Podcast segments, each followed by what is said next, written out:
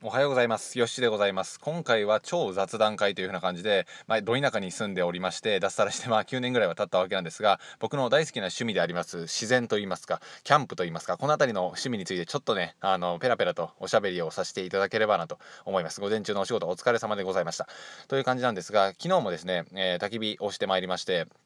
まあ、焚き火はね、あの、火を見ることによってめっちゃ癒されるんですよね。で、多くの人間、多くの人間って言うとあれですけど、多くの人がね、焚き火楽しい、焚き火好きみたいな、火見てられるみたいな。まあもちろんね、あの、虫とかはね、僕も苦手なので何とも言えないところではあるんですが、この秋とか、ちょっと冬の頭ぐらいの焚き火でね、あの黙々と、あの、焼き芋を焼きながら椅子座りながらコーヒー飲みながらっていう風なのは本当にねこれ以上の癒しあんのかなっていうぐらい僕は好きなんですよね。で、まあ自然の中で、えー、まあキャンプとかやるわけなんですけど、まあね、ちょっと寒いんですけどね。まあそういう時は湯たんぽとか焚き火とか、あとは石油ストーブがあればいいかなという風な感じはするんですが、とはいえ、ちょっとハードルが高いので、最初はバンガローとかね、ああいうところに、室内に泊まるのがいいんじゃないかなと思ったりします。で、まあそれもちょっとね、1泊2日とかになるので、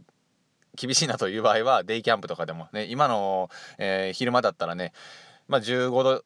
近くは多分上がってくると思うのでこれだったら普通に厚着していけば全然大したこともない寒さなのでね非常にいいかなと思います。でまあ僕もキャンプにがっつりとハマったのはここ数年、まあ、345年ぐらい前なんですけどあのー、まあ、海外旅行とよく似ていて とか言いながら行ったことないんですけど海外旅行。あの海外に行くと日本のありがたみがわかるみたいな。キャンプすると日常生活のありがたみがわかるみたいな。それいう感覚にねそれいう感覚にめっちゃ似てるなと思うんですよ。まあ一応トイレもねあの不便なところにある時も多いですし、えー、水もね不便ですし寝る時もね外なのでいろんなね不便さっていうのをね感じたりするんですよね。でまあまたそれがたまんないっていう風な声もよく聞いたりすると思うんですけどどうなんですかね。まあ僕は最初はねこれちょっと不便だなとか虫多いなみたいな感じのことを思っていたんですけどまあそういうのを繰り返していくうちにその楽しさであったり、うん、日々の生活のねありがたみっていう風なのをめちゃめちゃ感じるようになってきました。でこれをねなかなかね感じられないですよね。日本はちょっと水準が高すぎるというかもうね何でもできるじゃないですか、うん、蛇口ひねれば水が出るしっていうのはまあ当たり前なんですけど、えー、まあ、床暖房もあるしとかってなってくると本当にね日常のありがたみっていうのをね忘れるんじゃないかなと思うんですよね。でまあ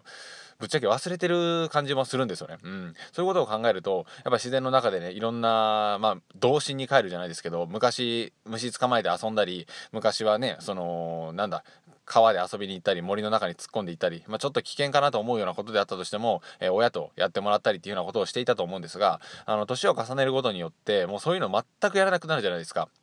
で、こと都会に住まれていた僕ヨッシーの時はもう本当にね1年間まるまる自然に触れ合わなかったみたいな感じのことも全然普通にありました。というふうな感じなのでうん、そうなってくるとねやっぱね自然に触れないと30日間に1回ぐらいは自然に触れないと人間ストレス発散できないみたいですのでこの焚き火とかキャンプとかっていうのは非常におすすめかなと思います。最近の車の CM とかも YouTube で流れたりするんですけどやっぱキャンプの CM めっちゃ多くないですか？アウトドアの CM とか、うん、なんか濡れた荷物でもトランクに乗せれるとか。うん家族でいっぱいガシガシ使えるとかめっちゃ多くなってきたじゃないですか。でアウトドアのブームとか芸人さんとかね。今だったらトロサーモンの何ていう人でしたっけ、えー、トロサーモンの方もやられてますしヒロシさんもやってるし、えー、チャンネルのあのダビッドソン、うん、ハーレー・ダビッドソンじゃなくて純一ダビッドソンか、まあ、いろんな方がねバイキングの西村君もそうですよね竹山さんもやってるしもうすっごい多くの方がバーベキューであったりキャンプにみんなね、あのー、楽しみを見出してるっていうか、まあ、そこから一気に多分火がついてすごいキャンプブームが来たと思うんですけど、まあ、キャンプする理由としてはやっぱ自然の中に囲まれるってことですよね。ってことは癒されるってことなのでやっぱ自然に癒されたい心が消耗している人が少しずつ増えてきているというふうな感じの背景を感じたりだとか、えまあいろんなこのことを感じるわけなんですよねキャンプ好きとしては。まあちょっとよくわかんない会話になってますけど今回はそういう感じでやっていこうかなと思っておりますのでご了承くださいませというふうな感じでまあコーヒーも飲みながらねあの焼き芋を食いながらこの前もやってきたんですがまたねこれはやっていこうかなと思います、えー、そのライブではあのスタンド FM というふうなところで、まあ、この配信アプリでですね出会った人と、えー、まあ、男性なんですけど脱サラして米農家をするというふうな男性とすごい面白いですよねそれだけでも、で、僕はちょっとテンション上がってしまって、えよかったら今度一緒に焚き火をしませんかと。逆難をしたわけなんですがまあ、実際ねやらせてもらって やらせてもらってっていうかちょっとやらせてもらってじゃないですけどあの焚き火をね一緒にさせてもらって、えー、楽しかったなという風な感じでございました、まあ、焚き火を囲むとすごいねなんか距離が縮まったような感じになってあんまりねやったことない人も多いんじゃないかなと思うんですけどまあ、自然の中でコーヒー飲みながら喋、えー、るという風な感じです。まあ、仲のいい人であったり、まあ、僕はたまに1人でもやるんですけど1人でやったりだとかもう非常にね癒されますでまあ田舎の山奥に入っていくとあのデジタルデトックスといってあの何て言うんですか。インターネットとつながってないような環境が手に入るのでここでもねまたね SNS の消耗とかもうなんかすぐピコピコ携帯触っちゃうじゃないですか。でまあ僕もね触らないとかって言いながら今これラジオ触りながら撮ってるわけなので